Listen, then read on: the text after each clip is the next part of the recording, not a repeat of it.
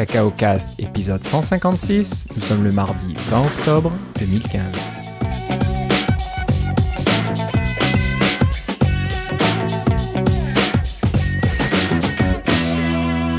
Bonjour et bienvenue dans ce nouvel épisode de Cacao Cast. Comme d'habitude, Philippe Casgrain est avec moi. Comment ça va, Philippe? Eh, ça va pas bien, toi, Philippe?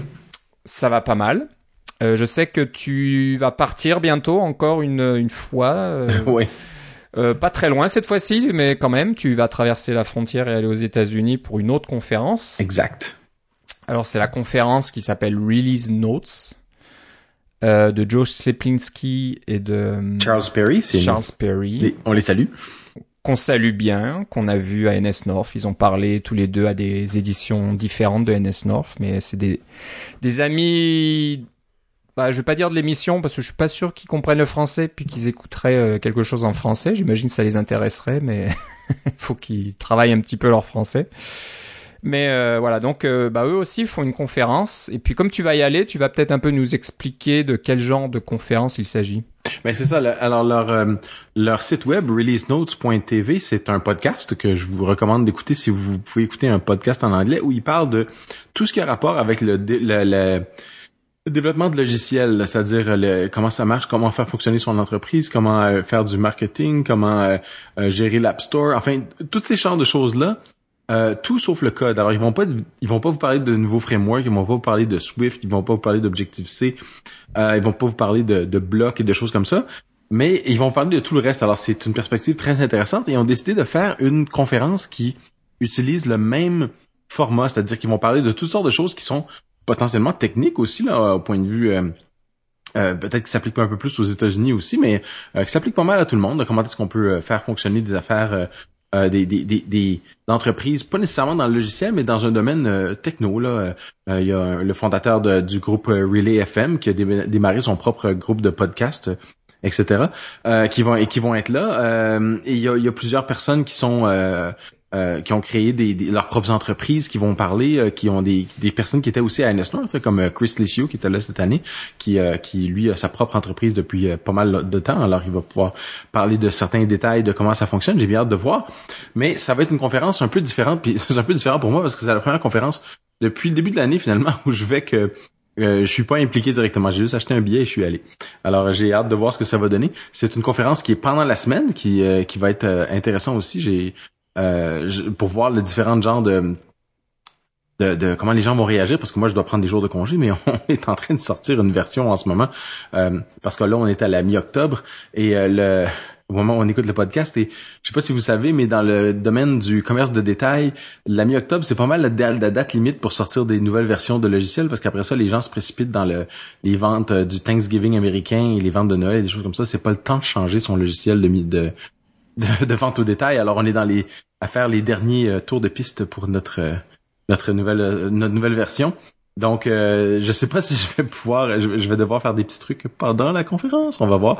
Euh, mais pour le moment euh, ça s'annonce ça s'annonce assez bien, j'ai bien hâte d'avoir ces jours être immer- immergé dans la culture de d'Indianapolis aux États-Unis. in- Indianapolis, euh, dans un très bel hôtel. Apparemment, il y a un, un train dans l'intérieur de l'hôtel. hein. Oui, c'est ça, c'est assez c'est spécial. c'est un hôtel qui est bâti sur la sur la gare.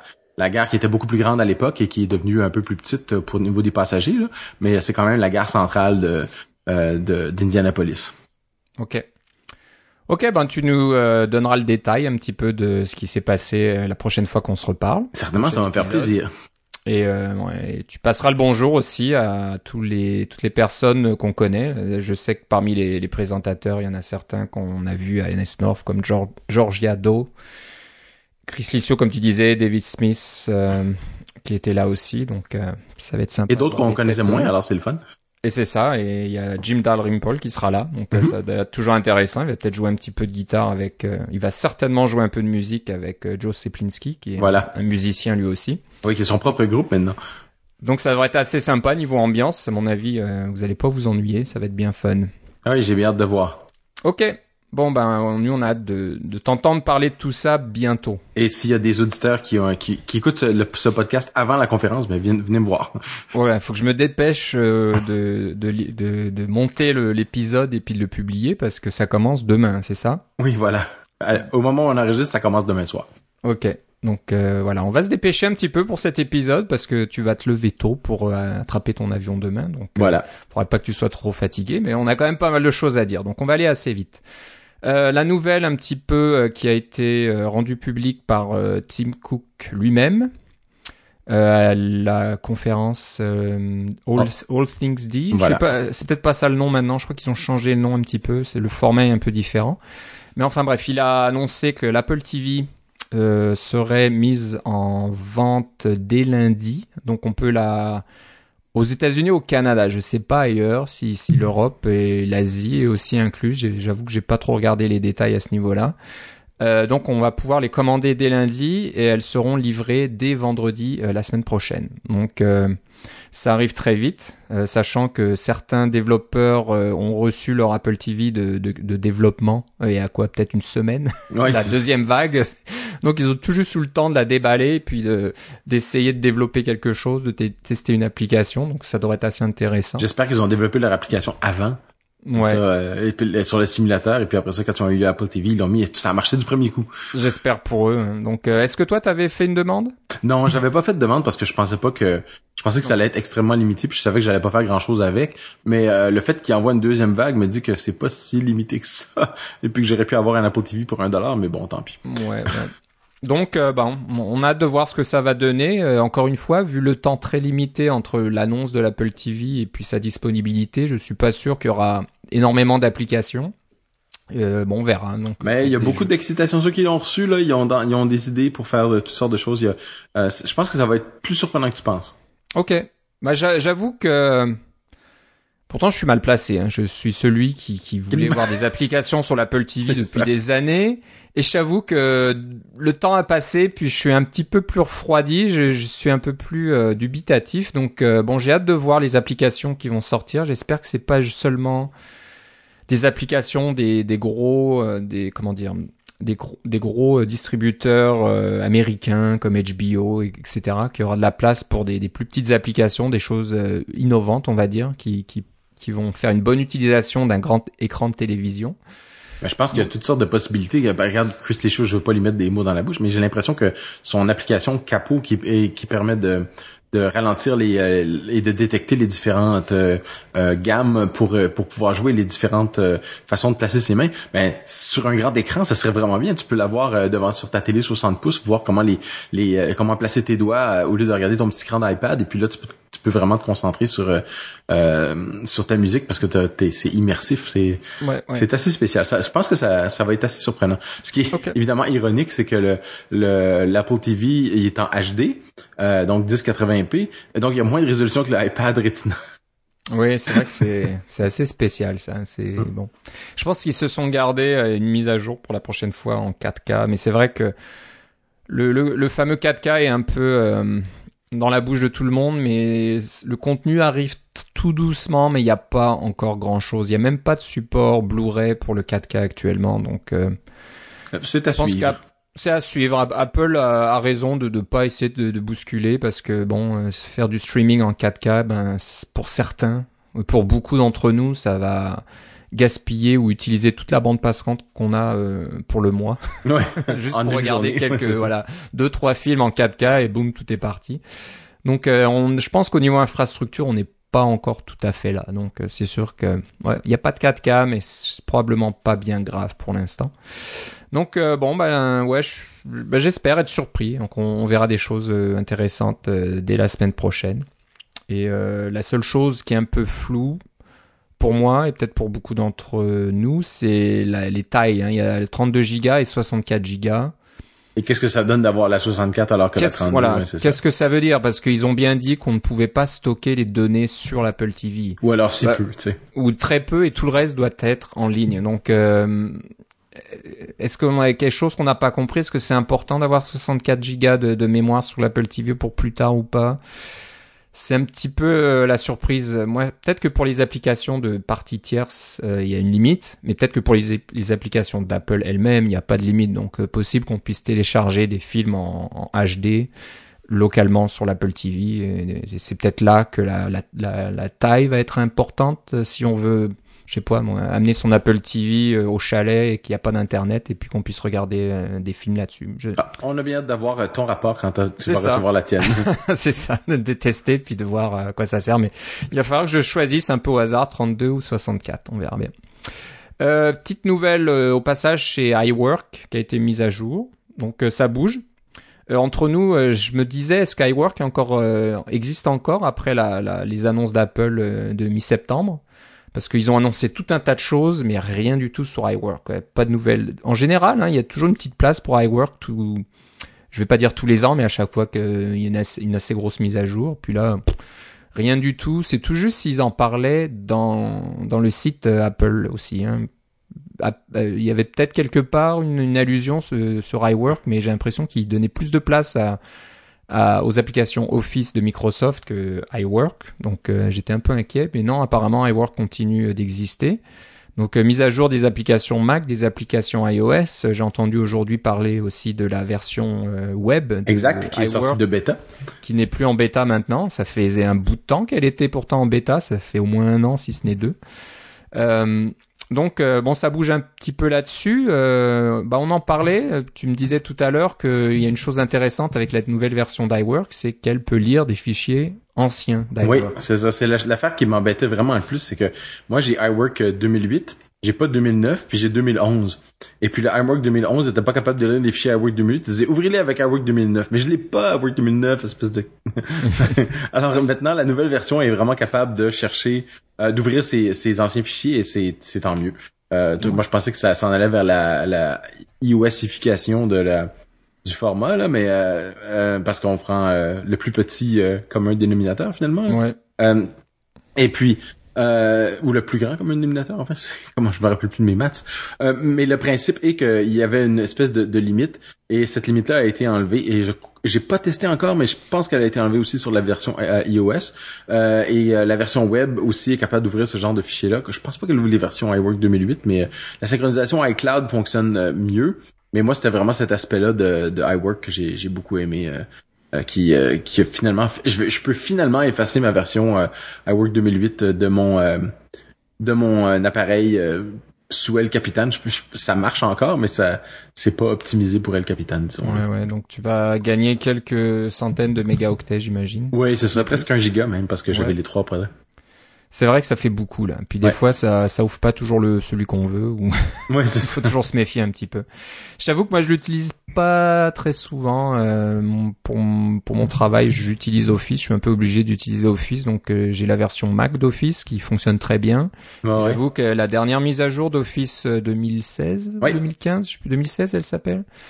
Euh, bah, est pas mal du tout. Euh, on, voit ça chez Microsoft, ils font pas mal de progrès. Ils ont enfin compris qu'il fallait arrêter de snober les autres plateformes euh, euh, que Windows. Donc bah, là, ça marche pas mal. Donc c'est un peu plus difficile de voir la valeur ou l'intérêt d'iWork maintenant que les Office est plus abordable si on utilise les, les nouveaux concepts d'abonnement avec Office 365. Mm. Euh, donc bah faut voir, mais bon c'est bien d'avoir euh, iWork qui est là. En plus c'est inclus avec tous les nouveaux Mac, donc euh, bah, c'est bien. Au lieu de vous, devoir vous abonner à quoi que ce soit, vous avez juste à utiliser les applications qui sont là, donc euh, c'est pratique pour l'utilisateur final. Exactement mais c'est pas c'est pas Office quand même. Euh, je veux pas défendre ou faire de la publicité pour Microsoft, mais au niveau fonctionnalité, Office c'est quand même bien plus en avant. Oui, oui, c'est leur pain et leur beurre. Ça fait des, ça fait longtemps qu'il fait. On, se rappelle, on se rappellera que la, la première version de Word et d'Excel sont sorties sur Mac. Ouais, c'est vrai. Donc c'est un peu retour aux sources. Voilà. Euh, côté Apple aussi, euh, une nouveauté intéressante euh, chez developer.apple.com. si vous vous souvenez, on vous a parlé d'un site il y a quelques temps, c'était au mois de juin, avant les vacances, qui s'appelle ASCII WWDC.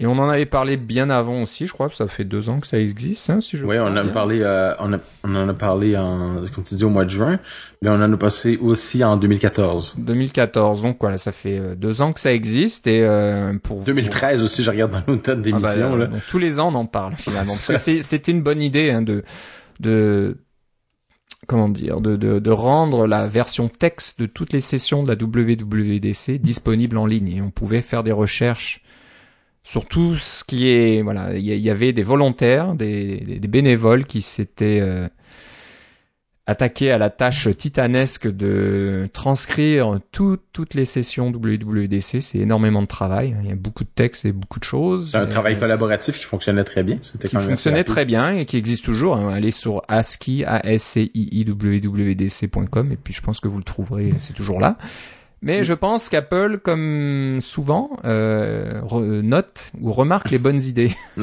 Donc ils se sont dit, oh, ça c'est une bonne idée, peut-être qu'on devrait faire la même chose. Et ben voilà, ça y est maintenant, si vous allez sur W, euh, pardon, euh, oh, c'est un peu compliqué. Ah non, peut-être pas. Si vous faites euh, developer.apple.com oblique search, et ben vous avez maintenant euh, un outil de recherche qui non seulement va euh, regarder ou chercher dans toutes les vidéos de WWDC. Alors je sais pas jusqu'à quand ça remonte. J'avoue que j'ai pas fait le test de voir jusqu'à quelle euh, édition. C'est sûr qu'il y a la Là, je vais mettre Safari. Ça existe depuis un certain temps et on va voir jusqu'à où ça remonte. Parce que je vois W 2015. Euh, peut-être qu'il va falloir que j'aille un petit peu plus loin. Euh, possible euh, 2013, 2013, 2011, 2010. ah, mais c'est bah, pas mal. Ça, hein. ça, ça, remonte assez loin. Donc c'est mm. pas seulement la dernière WWDC, ça remonte assez loin. Alors peut-être que dans, quand on va plus loin, c'est un petit peu moins détaillé parce que euh, tous les résultats des recherches euh, qui ont, euh, comment dire, qui parlent de la WWDC 2015 vous donnent donc euh, la session, et à quel moment dans la vidéo de la session euh, le mot que vous clé que vous avez cherché euh, apparaît? Donc ça c'est impressionnant. C'est assez puissant, oui, c'est ça. C'est assez puissant. Je sais pas comment ils ont fait ça. Et il y a certaines certaines technologies. ah ça c'est c'est pas si compliqué que ça avec les métadonnées et puis les euh, euh la, transcription, il y a tout un standard pour dire que tel mot va à telle minute, etc. Et mettons sur YouTube, euh, le truc que les gens connaissent pas, des fois à la fin, c'est qu'on peut rajouter un paramètre dans l'URL qui est de mettre euh, point d'interrogation lettre T minuscule égale et mettre un, par exemple, 18S pour 18 secondes et ça va faire, quand vous envoyez le lien YouTube à quelqu'un, la vidéo va commencer à jouer à 18 secondes. Euh, donc c'est le même genre de technologie. Évidemment, c'est pas YouTube, c'est tout sur le site d'Apple, mais euh, toutes ces, ces indexations-là sont possibles dans, dans les, avec un petit peu de programmation du, côté euh, du côté serveur, mais c'est quand même impressionnant de pouvoir avoir tout indexé ça par la suite. Je vais peut-être me mettre à utiliser ça plus que ma technique habituelle qui était simplement de, dire euh, d'utiliser une recherche euh, Google ou DuckDuckGo qui est mon préféré et, puis de, de dire à la fin on peut rajouter site S I T E deux points et puis mettre le nom du site, peut-être site developer.apple.com mais là ça restreignait la recherche au site d'Apple. ce qui était très pratique parce que les moteurs de recherche sont généralement plus puissants, euh, ils vont plus en profondeur que les, euh, les recherches elles-mêmes d'Apple, mais ça, une recherche euh, avec un lien déjà prêt à cliquer pour avoir le bon endroit, ça c'est pas mal fort, ça, j'avoue. Ouais, ouais. Donc comme je disais, j'ai l'impression que pour les sessions de 2015, il vous donnera l'emplacement dans la session vidéo euh, où, où, le mot-clé que vous cherchez a été prononcé. Mais en, pour les, les, sessions plus anciennes, donc là je vois 2014, 2013, etc., ça vous donnera juste la session et euh, le texte qui correspond à votre recherche. Mais ce qui est déjà pas mal, hein, on s'entend. Voilà, ce qui est déjà pas mal. Mais voilà. En général, on, cherche les dernières informations les plus fraîches, euh, à moins qu'on travaille sur des anciennes versions d'iOS encore. Euh, s'il y a des des pauvres âmes là qui travaillent toujours sur iOS 6 ou je ne sais quoi et je sais pas encore comment on peut faire ça. Il faut enfin, c'est pas évident. Apple va pas vous faciliter la tâche pour ce, ce cas-là, mais enfin bref, vous pouvez quand même chercher des vieilles choses, mais sinon, pour tout ce qui est 2015, vous aurez euh, l'emplacement exact dans la vidéo. Donc, si vous voulez voir, oh, je, me souviens que, le présentateur a fait une démonstration euh, à tel sujet, je voudrais savoir où c'était, ben, vous allez retrouver euh, la démonstration, vous allez pouvoir rejouer la vidéo de la démonstration. Donc, c'est assez puissant. Non seulement ça cherche dans les vidéos de la WWDC, mais ça cherche aussi dans le code source euh, d'exemple qui vient avec les sessions. Donc euh, en général à la fin de la WWDC ou pendant la WWDC, le code qui est montré dans les sessions est euh, rendu public et ben voilà, vous pouvez faire des recherches aussi et rechercher dans la documentation Apple. Donc Là, vous êtes vraiment couvert à tous les niveaux. Donc, si vous cherchez quelque chose de particulier, il n'y a plus trop d'excuses euh, pour dire que vous n'avez pas trouvé. Si, c'est quelque chose que fait Apple, vous allez certainement tomber dessus parce que ça va chercher dans la documentation, dans le code d'exemple et dans les vidéos de la WWDC. Donc voilà, sympathique, euh, oblique search. Donc peut-être que les, les bénévoles de ASCII WWDC vont pouvoir un petit peu se relaxer l'année prochaine. Prendre une pause. Prendre une pause, bah, c'est parce que c'était vraiment beaucoup de travail. Donc on salue euh, cette euh, chose. C'est une, euh, puis c'est complètement public apparemment. Oui, y a pas, on n'a pas besoin de s'enregistrer. Ouais, j'ai pas rentré mon mot de passe. Vous allez directement sur barre oblique search et vous avez accès à tout. Donc il faut vraiment bien en profiter. Au niveau recherche de ressources et de références, il y a un site qui s'appelle ioscookies.com, i o s c o o k i e s.com, qui a été développé par euh, Adam Bardon. C'est un développeur de République tchèque. Je suis pas sûr que je, prononce son nom correctement. Donc euh, Bardon, B-A-R-D-O-N, et je crois qu'il y a une sorte de petit signe sur le N. J'ai aucune idée de comment ça se prononce. Un symbole diacritique. oui, mais voilà. Donc c'est tout ce qu'on pourra dire. Mais voilà, il a développé un, un site qui référence des librairies iOS écrits en Swift et c'est fait de façon euh, manuelle. Donc c'est pas un outil automatique qui va chercher euh, dans GitHub ou dans CocoaPods ou j'en sais rien tous les frameworks qui existent en Swift. Ça serait pas vraiment intéressant. Non, non, c'est une, euh, je sais pas si on dit curation en français. Hein. Je crois que oui, c'est comme un, ouais, comme un musée ça, hein. Ok, hmm. donc euh, bah il a fait ça euh, à la main, j'imagine. C'est un peu la même chose qu'on fait avec notre podcast, mais à, à plus grande échelle et déployé sur un joli site web. Voilà, donc euh, c'est tout, tout simple, un site avec des, des petits carrés bleus là, bleu vert, et puis chaque carré représente une une catégorie d'outils, donc des outils de base de données, réseau, sécurité, des traitement d'images, euh, auto-layout, etc., etc. Donc, Et c'est tout écrit en Swift. Alors, si euh, vous faites partie de la nouvelle génération de développeurs euh, iOS ou même macOS qui ne, ne programment qu'en Swift, eh bien, vous allez vous retrouver tout de suite. pas besoin d'importer ces vieux frameworks Objective-C comme ceux dont on va parler. Exactement, ouais. Donc voilà, c'est intéressant. On voulait noter ça. C'est une, une bonne idée de, de ce développeur d'avoir rendu ce, ce travail euh, de moine public là, donc euh, vous pouvez en profiter parce que souvent on, a tous le même problème. On démarre une application, on se dit bon j'ai besoin de résoudre tel problème.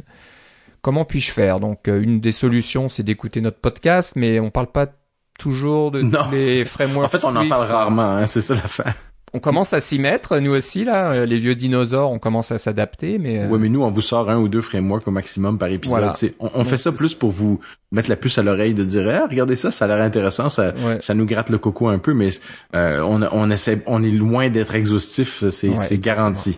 Voilà. Donc allez jeter un coup d'œil à ioscookies.com, c'est vraiment une bonne idée et très intéressant. Euh, est-ce que je passe au sujet suivant Oui, c'est bon. Ouais, j'avoue que j'ai pas trop euh, mis d'ordre dans, nos sujets. Euh, aujourd'hui, on s'est un peu dépêché d'enregistrer encore une fois parce qu'on se lève tôt demain, tous les deux. Euh, ben, on a parlé aussi il y a pas très longtemps, c'était au mois d'août là, à la rentrée de App Transport Security. Donc vous le savez maintenant que sur iOS 9 et El Capitan, vous êtes obligé de sécuriser toutes vos, bah, toute la majorité de vos euh, communications HTTP. Euh, C'est ça. Les communications réseau doivent passer par HTTPS et avec un, un niveau euh, TLS un peu plus élevé que ce que peut-être il y a par défaut. Voilà. Donc il y a, vous pouvez demander une exception, mais il faut avoir une bonne raison. C'est ça. Si c'est pour parler à des serveurs existants que vous contrôlez pas, etc.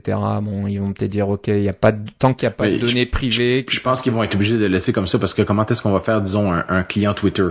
Tu peux, tu veux vouloir cliquer sur n'importe quel lien là à un moment donné là. Tu peux pas prédire la liste, mais oui, effectivement.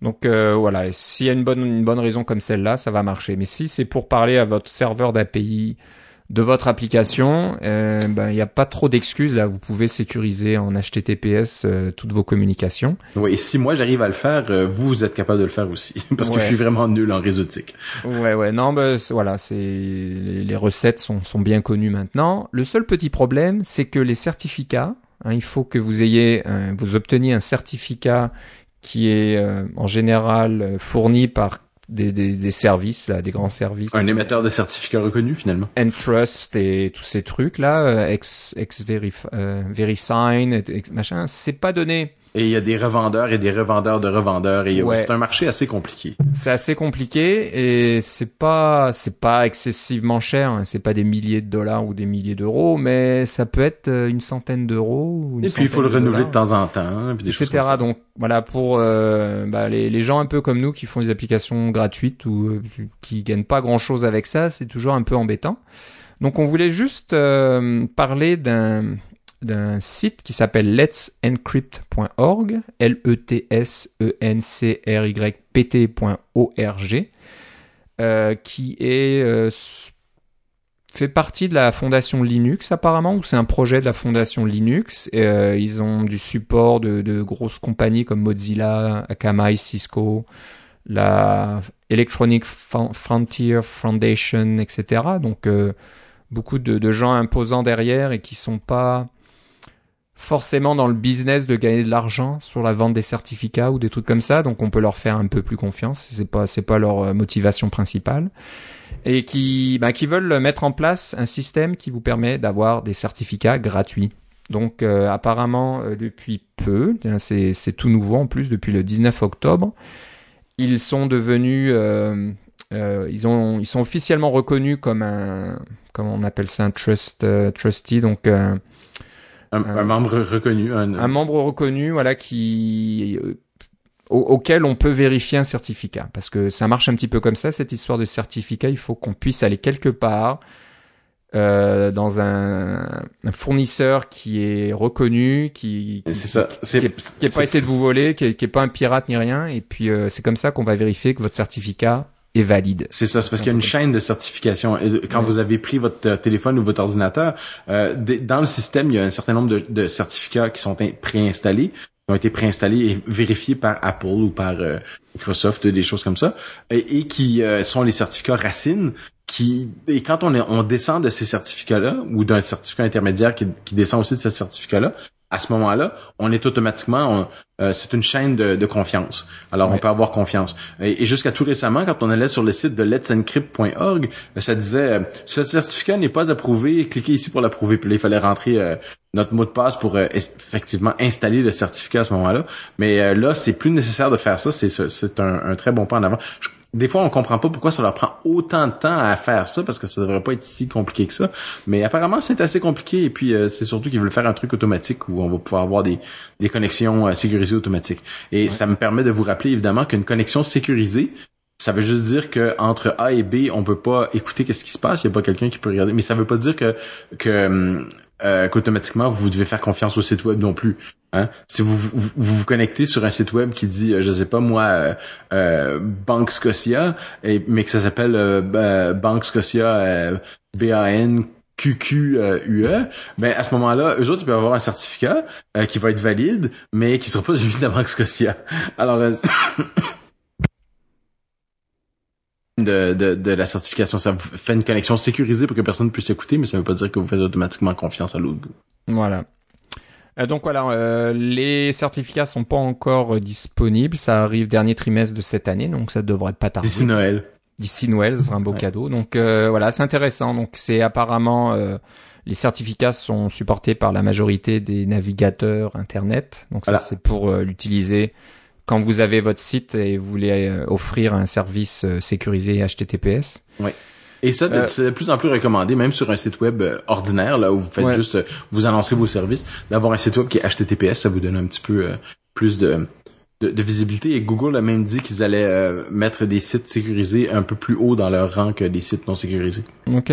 Donc c'est une chose à voir de plus près. Donc voilà, si vous voulez pas dépenser trop d'argent, c'est quelque chose qui a l'air d'être intéressant. Donc il faut juste espérer que let'sencrypt.org euh, euh, aura assez de, de, ressources et de, de, fonds de la part de leurs donateurs et vous pouvez même donner de l'argent vous-même si vous voulez pour que ça continue. Alors c'est sûr qu'ils se sont peut-être pas fait que des amis hein, dans le business, parce que les autres qui vendent leurs certificats euh, plutôt chers vont pas être trop contents. Donc peut-être qu'il y aura plusieurs niveaux de certificats. Je sais qu'il y, a des certificats, c'est des certificats juste pour un seul euh, site. Donc c'est euh, philippe.casgrain.com par exemple. Ça. Il y en a d'autres, c'est pour euh, un domaine, donc ça serait casgrain.com, donc ça Voilà. peut être philippe.casgrain.com ou développeur.casgrain.com, etc. Donc et puis euh, je pense que ça peut monter. euh, je sais pas quels sont les autres niveaux ensuite, mais je pense qu'il y a des niveaux entreprises, etc. Donc, Oui, c'est ça. Que- vous regardez la, la- quand vous branchez sur un site web sécurisé, il y a un petit cadenas. Euh, il peut être soit euh, il peut être gris ou il peut être vert. Et puis les certificats verts, c'est des certificats entre guillemets meilleurs, mais cette euh, parce que c'est un niveau de sécurité un peu plus élevé, mais ça a jamais vraiment pris cette affaire-là. Mais ces certificats-là coûtaient extrêmement cher. Ouais, donc on va suivre ça de près. Je serais étonné, encore une fois, que Let's Encrypt vous donne le certificat de plus haut niveau, mais si ça donne au moins le certificat nécessaire pour que App Transport Security fonctionne euh, sur vos, avec vos applications iOS et le Mac aussi, euh, bah, c'est tout ce qu'il nous faut. Donc euh, voilà, on va suivre ça de près, puis on vous tiendra au courant euh, quand les certificats deviennent disponibles. J'espère que c'est ouvert pour tout le monde, sur toute la planète, pas seulement aux États-Unis, mais bon, on verra on verra. Faut pas non plus s'exciter trop tôt tout de suite. Mais bon, si c'est un, un- un premier fournisseur qui fait ça, c'est sûr qu'il y a d'autres qui vont suivre derrière et faire la même chose. Ouais, ça existe déjà des services, des, des, des sites SSL gratuits, mais ils sont euh, généralement euh, pas reconnus partout puis des choses comme ça. Donc c'est pratique pour tester, mais pour ce qui est de déployer euh, au grand déploiement, c'est plus difficile. Voilà. Euh, sujet suivant, c'est un site qui s'appelle SDK Critique, sdkcritic.com. Euh, une idée intéressante, un peu, euh, un peu à la Hacker News pour ceux qui connaissent ce site. Hein, on, on peut, on peut commenter sur, euh, au lieu de commenter sur un sujet d'actualité, ben on commente sur un framework, Ouais, Et ça un peut API. être- un API. Donc ça peut être, euh, ça peut être là les- ceux que je vois, ils sont d'Apple, mais j'imagine que c'est pas seulement les, les frameworks d'Apple. Mais en- ben, c'est beaucoup les, les frameworks d'Apple. Alors, ça marche avec, disons, euh, vous voulez commenter sur euh, Foundation NSString. Alors, Foundation, c'est le framework. NSString, c'est l'API. NSString, c'est la classe. Et là, il y a un API. là, par exemple, string by appending string, etc. Alors, euh, vous pouvez euh, mettre des étoiles, mettre des commentaires, mettre des votes pour que ce soit plus ou moins... euh, plus ou moins... euh, important, etc. Là, pour que ça se monte, ça monte vers le haut, ça descend vers le bas. C'est, c'est assez rigolo. Euh, Il y a des, euh, il y a des commentaires. Moi, je pense que ça a été fait surtout parce que les gens sont un peu frustrés des fois d'avoir ces, tous ces API là. Puis quand ils font des commentaires, il y a pas grand chose qui se passe. Mais là, au moins, on peut se parler entre nous et puis dire, ah oui, ce truc là c'est bien, ce truc là c'est pas bien. C'est comme d'avoir, de pouvoir euh, se plaindre en public finalement. C'est- Ouais, ouais. c'est plus c'est plus amusant. C'est un peu la même chose que Open Radar dans le sens de c'est un exutoire un peu là. Euh, Open Radar a aussi une tâche de, de documentation, mais comme Open Radar est par définition incomplet, euh, ça reste quand même une partie exutoire un peu là. Euh, mais j'aime bien. Vous pouvez aller lire et puis. J'imagine que si vous nous écoutez et que vous travaillez pour Apple, vous n'avez pas encore entendu parler de SDK critique, parlez-en à vos collègues parce que tout le monde, tous ceux à qui j'ai parlé euh, le, le savaient. Ils, lisaient et ça les faisait rire beaucoup parce qu'ils ont un peu les mêmes problèmes que nous. hein. Les, les ingénieurs chez Apple, c'est, ils sont comme vous et moi, ils se lèvent chaque matin, ils mettent leur pantalon Ouais. une jambe après l'autre, sont, etc. ils sont humains. ouais. Oui, c'est ça. Alors ça les fait rire aussi.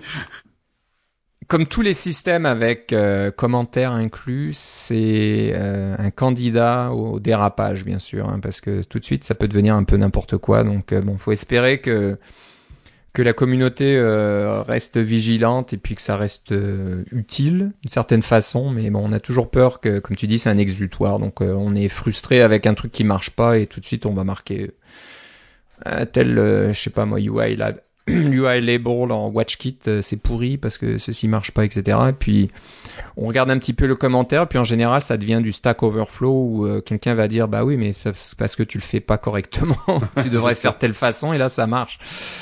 Alors faut voir, c'est l'idée intéressante, c'est c'est rigolo, euh, c'est bon, c'est bien fait en plus, c'est bien présenté. Donc, Oui, mais il a- Il faut vraiment prendre ça avec un grain de sel parce que Je si pense. vous lisez, mettons, celui de UIKit, UI View Controller, c'est la personne qui donne 5 étoiles, c'est la meilleure classe que j'ai jamais vue. J'adore cette classe, on peut tout mettre dedans. ouais. Alors, tout mettre dans son UI View Controller, évidemment, on vous dit c'est pas une très bonne idée. Euh, mais euh, lui dit non, non, non, écoutez, les, écoutez pas les gens qui veulent euh, qui veulent pas tout mettre, c'est vraiment parfait cette classe-là, c'est une classe fourre-tout, vous pouvez tout faire avec, vous pouvez faire du réseau, vous pouvez faire des, euh, de- des affichages, vous pouvez tout faire. Non. ouais. Euh, c'est, euh, faut prendre ça au second degré des fois aussi. Ouais, ouais, je pense qu'il y a pas mal de second degré. Là, juste en lisant Oui, ou même du troisième degré aussi des fois.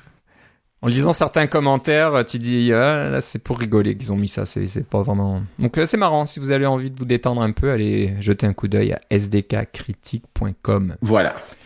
On va finir euh, rapidement sur euh, une petite classe en Swift euh, d'origine asiatique un peu. Je sais pas quand on va sur le sur le site, les commentaires dans GitHub sont en je vais dire en japonais là, mais je suis japonais ou je suis pas sûr. J'avoue que je peux pas vous dire. Oui, parce que c'est c'est le projet a une localisation, mais c'est base.lproj. On n'a pas le site. On n'a pas la. Ouais. Alors ça s'appelle UIView XXY Boom B O O M. Donc euh, bah comme son nom l'indique, c'est des UIView qui explosent.